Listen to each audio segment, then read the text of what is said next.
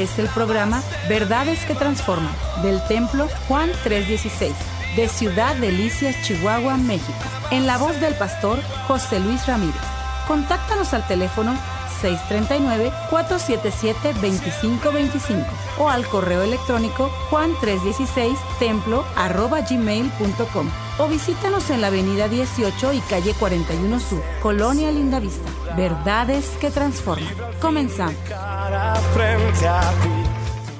Vamos a ir a la escritura, por favor.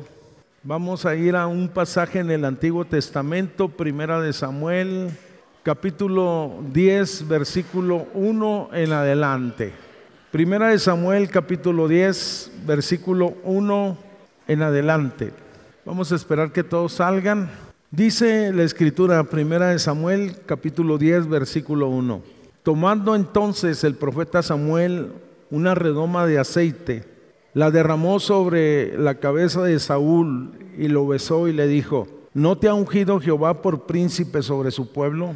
Hoy después que te hayas apartado de mí, dice, hallarás a dos hombres junto al sepulcro de Raquel en el territorio de Benjamín, en Celsa, los cuales te dirán, las asnas que habías ido a buscar se han hallado, tu padre ha dejado ya de inquietarte, de inquietarse por las asnas y está afligido por vosotros, diciendo, ¿qué haré acerca de mi hijo?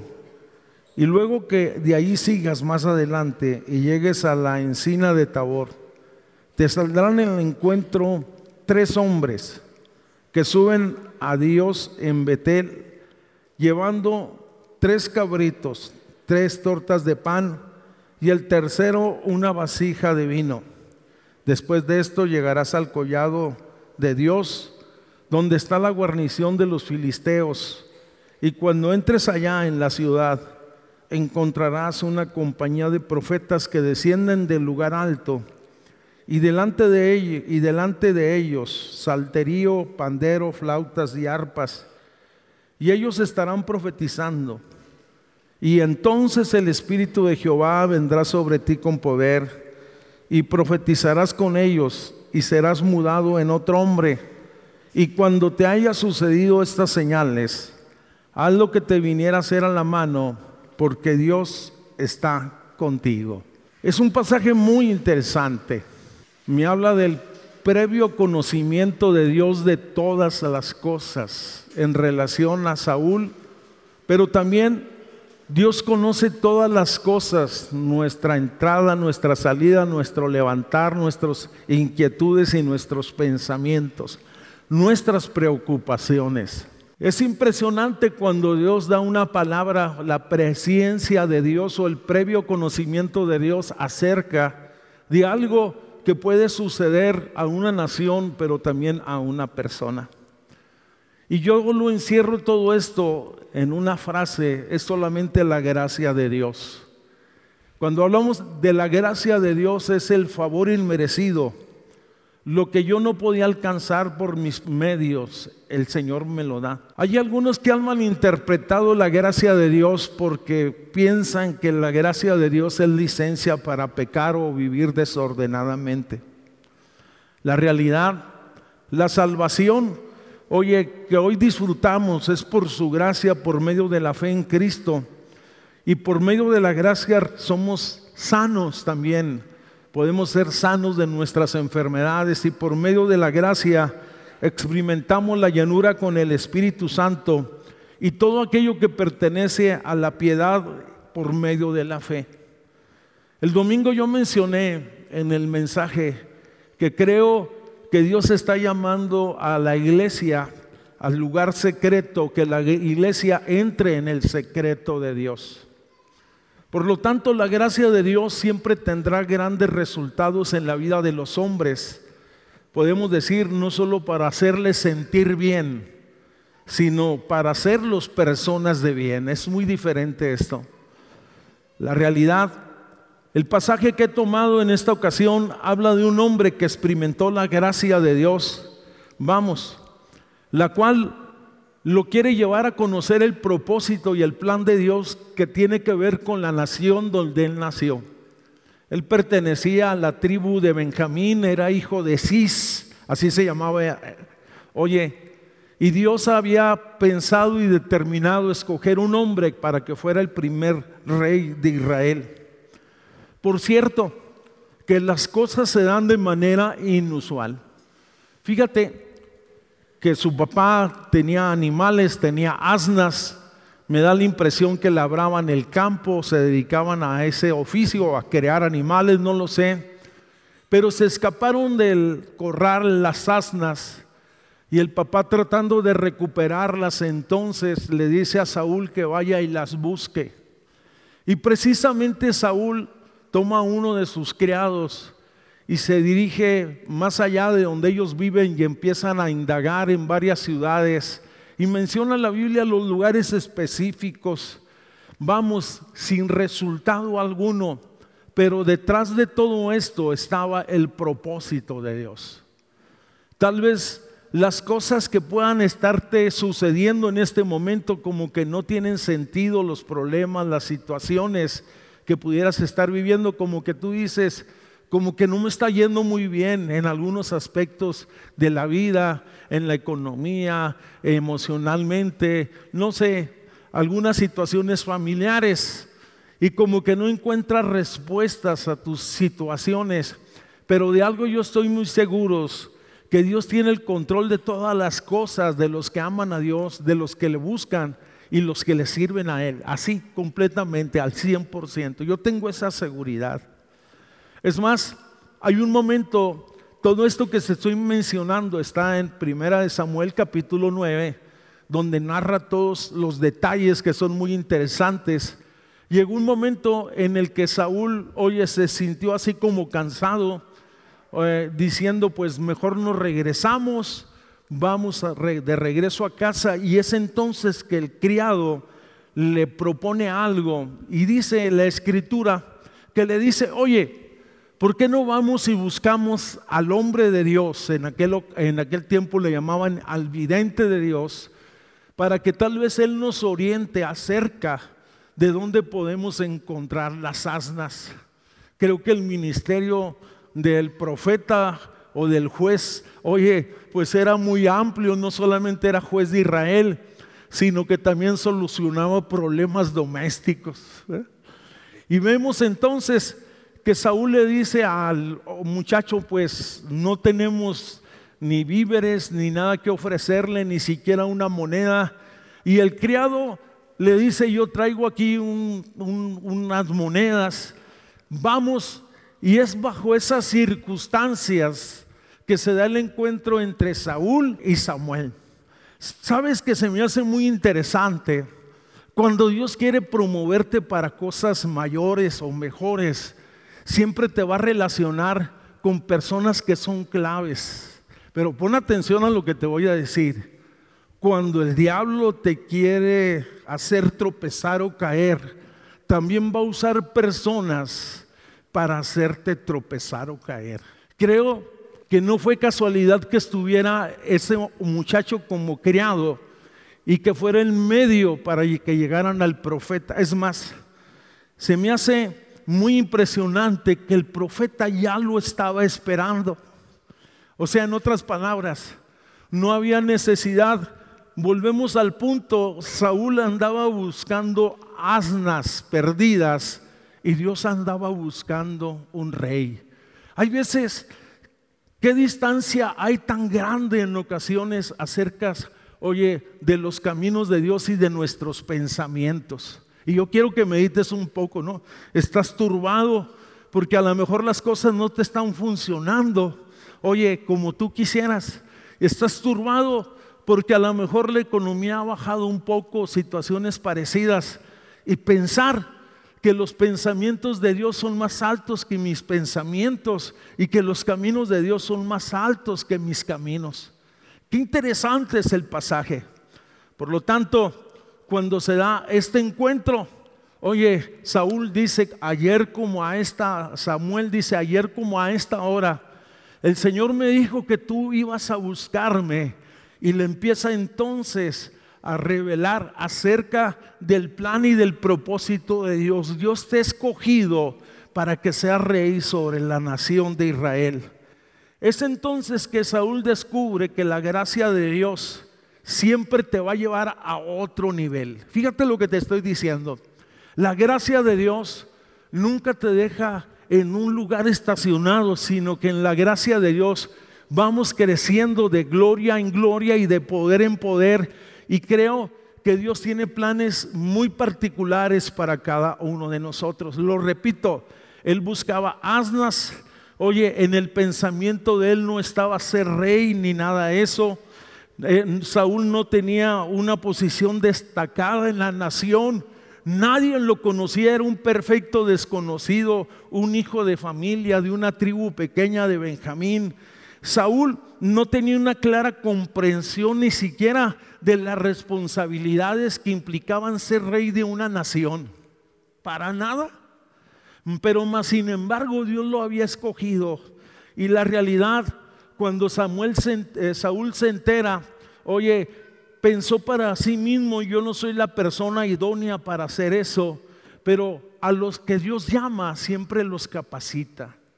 Cuando Dios pone sus ojos en alguien en particular, para hacer algo en particular, créelo que Dios le va a dar la gracia y la sabiduría para poder desarrollar y llevar a buen fin lo que Dios, lo, lo que Dios ha pensado que esa persona haga. Pero lo que más me impresiona es que Saúl tampoco, oye, tenía una comprensión muy profunda de las cosas espirituales, no era ni sacerdote, ni profeta. Es más, tengo la impresión que no era una persona ni muy espiritual, porque a las primeras de cambio, en lugar de esperar en Dios, lo vemos tropezando en los aspectos de la fe. Qué importante es tener conocimiento de las cosas de Dios, no solamente una experiencia, una vivencia, recibir una unción o un llamado, sino tener un fundamento firme sobre la palabra en el cual avanzamos, conocemos a Dios y conocemos su palabra, oye, y no andamos tropezando, oye, con niñerías o con tonterías que nos desvían del propósito de Dios. Fíjate, muchos ignoran al igual que Saúl que hay grandes bendiciones en la gracia. Y quiero aplicarlo un poquito para todos. Algunos solo tienen la experiencia de la salvación y ahí se estacionan y se quedan como, como bebés en Cristo, cristianos, vamos a decirlo. Y no estoy menospreciando con esto. Es que bueno que llegaste a la fe, pero qué bueno es que madures en la fe y que no toda la vida seas un infante espiritual. Por lo tanto, podemos decir que el primer nivel de gracia se da en eso, la gracia otorgada, la salvación el problema de ese nivel que en ocasiones nos volvemos dependientes de otras personas y estamos buscando a ver quién ora por mí y quién me soluciona los problemas o situaciones como estas, porque no hemos crecido en el conocimiento de Dios. Hay un segundo nivel que es muy interesante, que podemos descubrir que todas las cosas que pertenecen a la vida y a la piedad, oye, son para el pueblo de Dios por medio de la fe y dice eh, el evangelista, el evangelio de Juan, y de su plenitud, de lo que él tiene, tomamos todo, dice, gracia sobre gracia. En otras palabras, que lo que Dios tiene, oye, en los aspectos espirituales, son para su pueblo y son para sus hijos. Y vuelvo al punto, de su plenitud tomamos todos gracia sobre gracia. Pero cuando crecemos en el conocimiento de Dios y ascendemos niveles de gracia, entonces entendemos que podemos ser portadores de su gloria, vamos, podemos ser llenos de su Espíritu Santo y podemos ministrar a otros. Ni siquiera menciono el último nivel. El último nivel, la realidad, es donde es un río profundo, donde el Espíritu Santo es desbordante. Allí no hay, mm, solo Dios puede, allí vamos, ni siquiera podemos adorar o ministrar porque es el Espíritu quien nos lleva, vamos, nos postra, adoramos, le exaltamos y le glorificamos. Volvemos al punto, qué interesante es poder conocer lo que Dios tiene para cada uno de nosotros, descubrir que la fe hay bendiciones abundantes. Oye, es muy interesante. Se da el encuentro entre Saúl y Samuel. Y por cierto, que lo primero que hace eh, Samuel y le dice, vente conmigo. Eso está en el 9.19, primera de Samuel 9.19. Le dice, hey, vente. Si se trata entonces de que vas a ser rey del pueblo de Israel, vamos al lugar alto y vamos a adorar a Dios. Estoy hablando que Saúl descubre que en la gracia de Dios, cuando tenemos un buen concepto de la gracia, Dios es primero. A ver, diga conmigo, Dios es primero. Fíjese, esto es muy interesante. La escala de valores que nosotros tenemos o poseemos entonces tiene que ser cambiada. Vamos, antes de conocer a Cristo, nosotros teníamos una escala de prioridades y valores. Y ahora que le conocemos, nuestra escala cambia radicalmente. La mayoría de los hombres, y no le voy a preguntar cuál era su escala de valores, vamos, la realidad es que ahora primero es Dios, diga primero es Dios. Esa es la realidad de las cosas. Dios tiene que ser el primero en nuestra vida. El primer mandamiento dice con mucha claridad, al Señor tu Dios adorarás, solamente a Él y a Él solo servirás. Entonces, por lo tanto, no puede haber nada intermedio ni cosas ni personas. Quiero ser muy claro, porque en ocasiones, oiga, en ocasiones, en ocasiones ponemos o anteponemos cosas antes que Dios, posiciones, trabajos, ocupaciones, recreaciones, amigos, amistades, novios, esposa, esposa o cosas como esta. Creo que como creyentes estamos ubicados, oye, me gusta mucho lo que hace Samuel, es impresionante. Le dice, vente y vamos a buscar primero a Dios. Y vamos a adorar primero a Dios. Y vamos a pedir la bendición a Dios sobre todas las cosas. Sé que en la vida tenemos muchas presiones, todos. Presiones de trabajo, presiones familiares. Pero qué importante es poder equilibrar nuestra vida práctica con nuestra vida devocional o nuestra vida espiritual. No tiene por qué estar divorciada una cosa de la otra. Lo único que tenemos que hacer tal vez es tomar tiempos y eh, ser sabios en la administración de nuestros tiempos. Y cuando estoy diciendo esto, vamos, en la escala de valores más comunes cristianas, primero es Dios, segundo, después es la familia. Vamos, y por cierto, le quiero decir a las mamás que cuando digo la familia, pues primero es tu marido, marido, primero es tu mujer. ¿Cuántos dicen amén? ¿Sonó flojo eso? Después los hijos son complementos. Oye, después vamos, todas las demás cosas, profesiones, trabajo y todo lo demás que podamos hacer en la vida. Esto es muy interesante. Oye, Samuel le estaba dando una lección muy práctica. Primero es Dios. Vamos. Y, el principio está establecido y dice, por palabras de Jesús, busca primero el reino de Dios y su justicia y todas las demás cosas te van a ser añadidas. En la búsqueda primaria, la prioridad es busca el reino de Dios. Vamos, y no te sorprendas en la búsqueda de Dios cuando lo buscas en espíritu y verdad, entonces muchas cosas se empiezan a alinear alrededor de tu vida. Vamos. Oiga, hay una ilustración así un poquito viejita, antigua, a lo mejor usted la ha escuchado, que tiene que ver con los afanes de la vida. Un día un misionero llegó a una comunidad muy pobre, llevó pollos y gallinas y les dijo, es un regalo de Dios, vamos. La gente empezó a ir a la iglesia y una viejita que solo tenía los pollos ahí, vamos, empezó a cuidarlos, empezó a crecer el gallinero.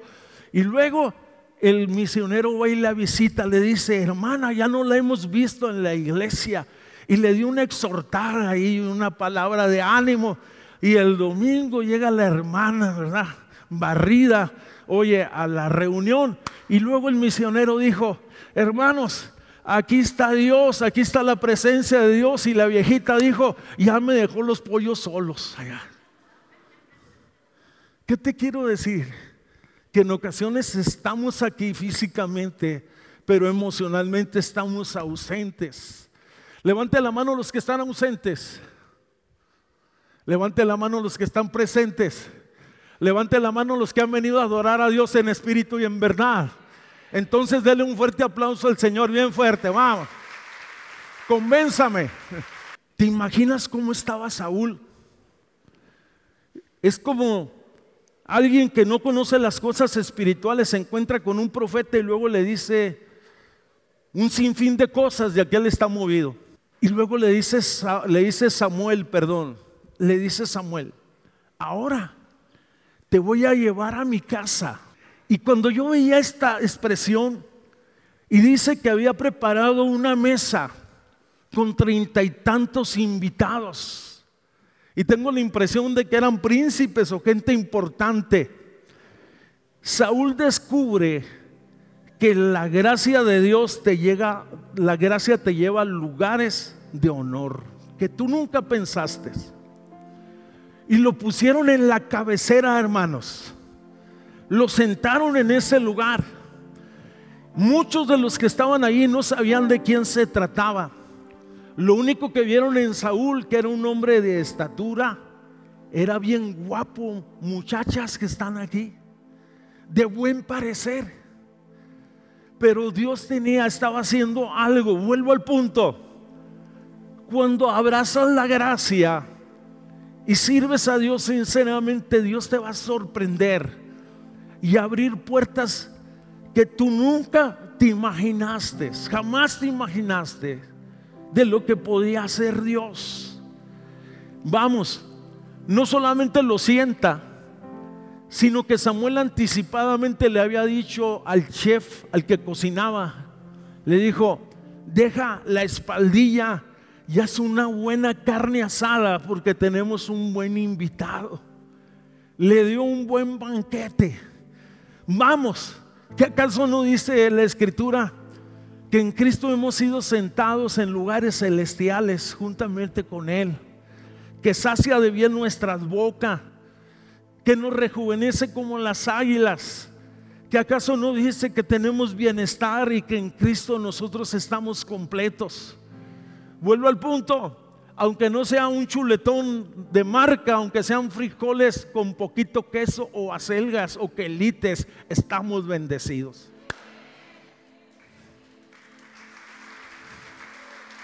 Dios es bueno.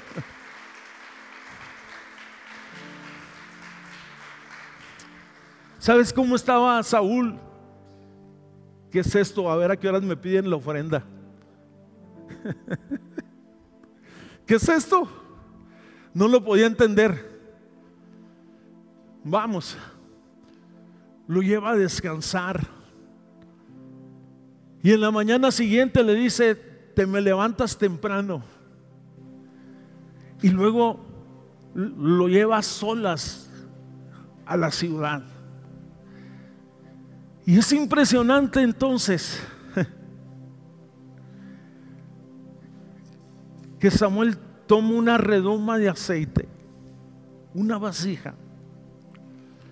El aceite era usado para como una ofrenda en los templos para poner para el uso de las lámparas, pero también era usado para ungir reyes y también era usado como testimonio de los que habían sido sanos de lepra en particular o alguna otra enfermedad. La ocasión se trataba de ungir a alguien que sería el primer rey de Israel. Y es ahí el capítulo 10 donde comienza diciendo, Dios te ha escogido. Oye, y derrama una la botica de aceite sobre su cabeza.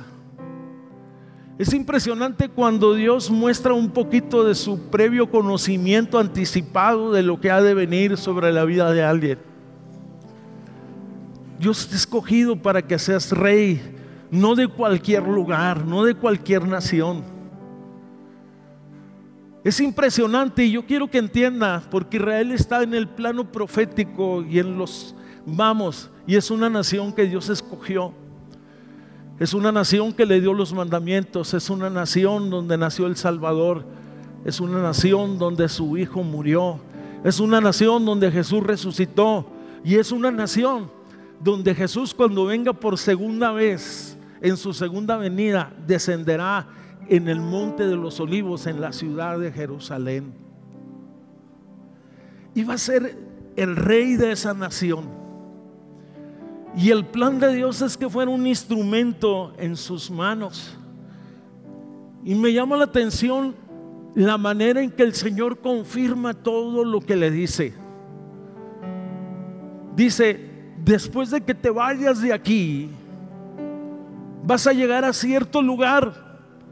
Y le dice la ubicación específicamente, le dice, vas a llegar hasta ese punto y te vas a encontrar con unas personas que te van a decir que las asnas que estaban perdidas tu padre las ha recuperado y que ahora está preocupado por ti. En otras palabras, cuando Dios da una palabra, siempre la confirma. Porque el cielo y la tierra pueden pasar, pero su palabra permanece para siempre. Y lo que está escrito para nosotros como pueblo se cumplirá porque se cumplirá. Sé que a lo mejor usted pueda tener una promesa de parte de Dios. Solamente yo le quiero decir algo. Hay promesas que son condicionadas.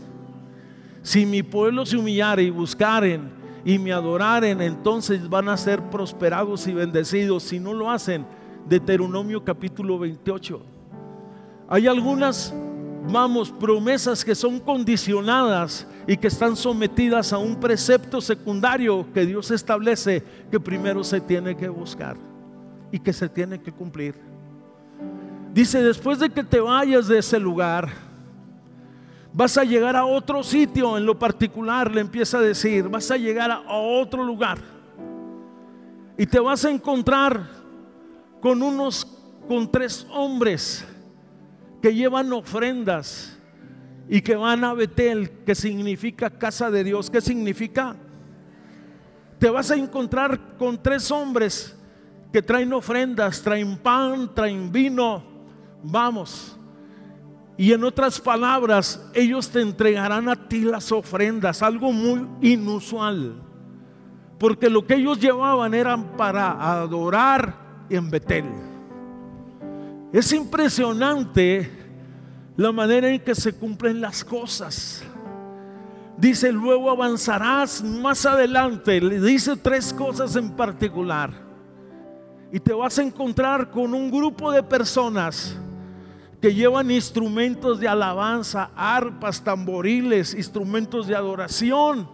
Vamos, que suben al lugar alto a adorar, en otras palabras.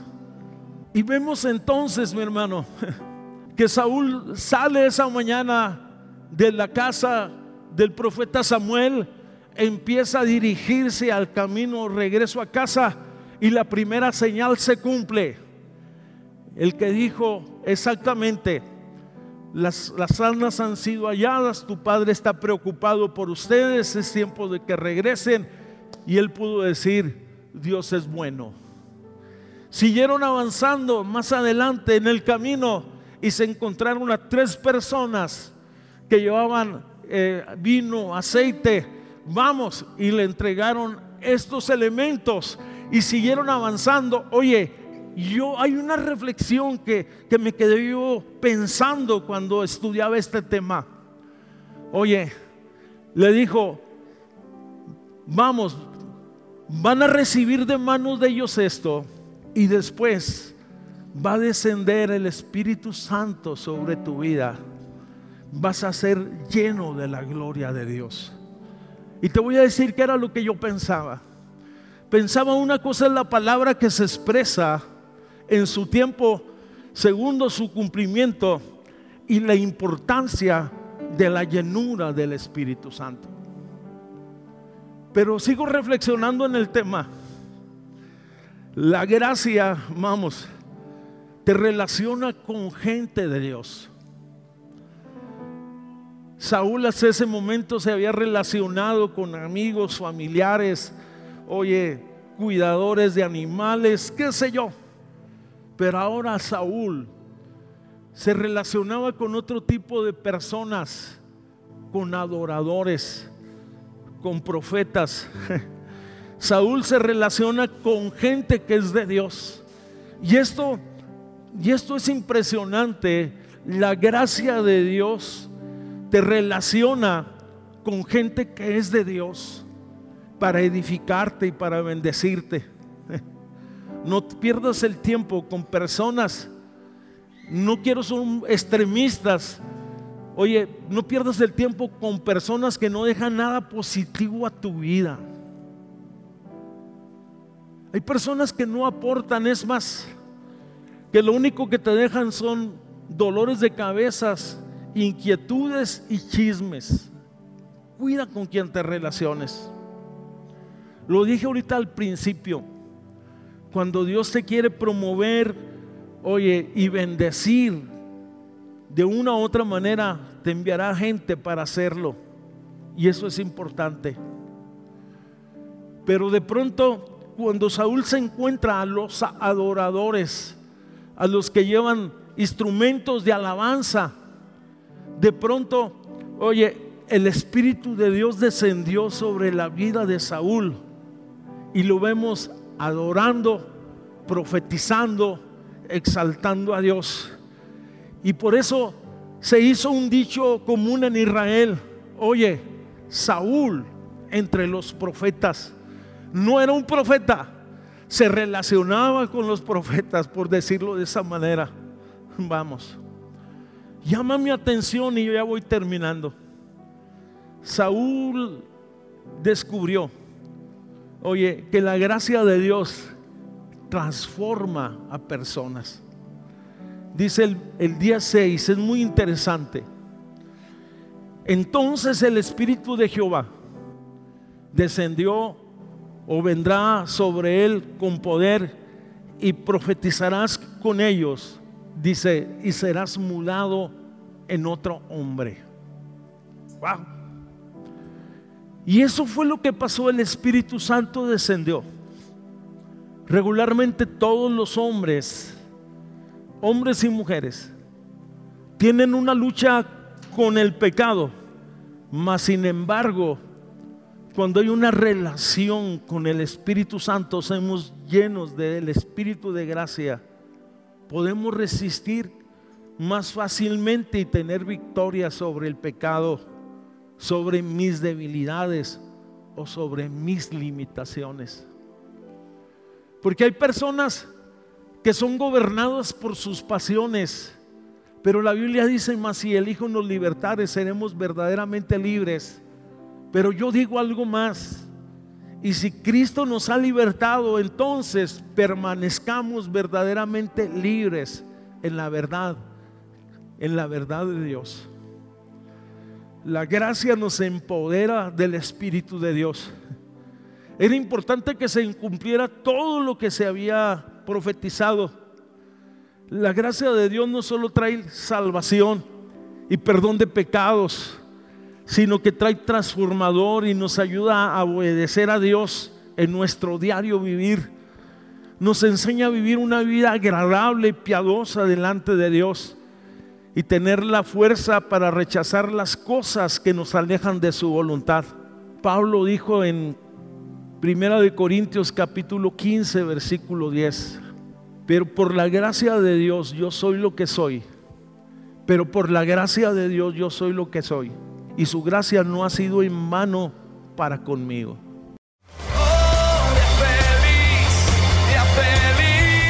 Este fue el programa Verdades que Transforman del Templo Juan 316 de Ciudad Delicias, Chihuahua, México. En la voz del pastor José Luis Ramírez. Contáctanos al teléfono 639-477-2525 o al correo electrónico juan316 templo arroba gmail.com o visítanos en la avenida 18 y calle 41 Sur, Colonia Lindavista. Verdades que Transforman.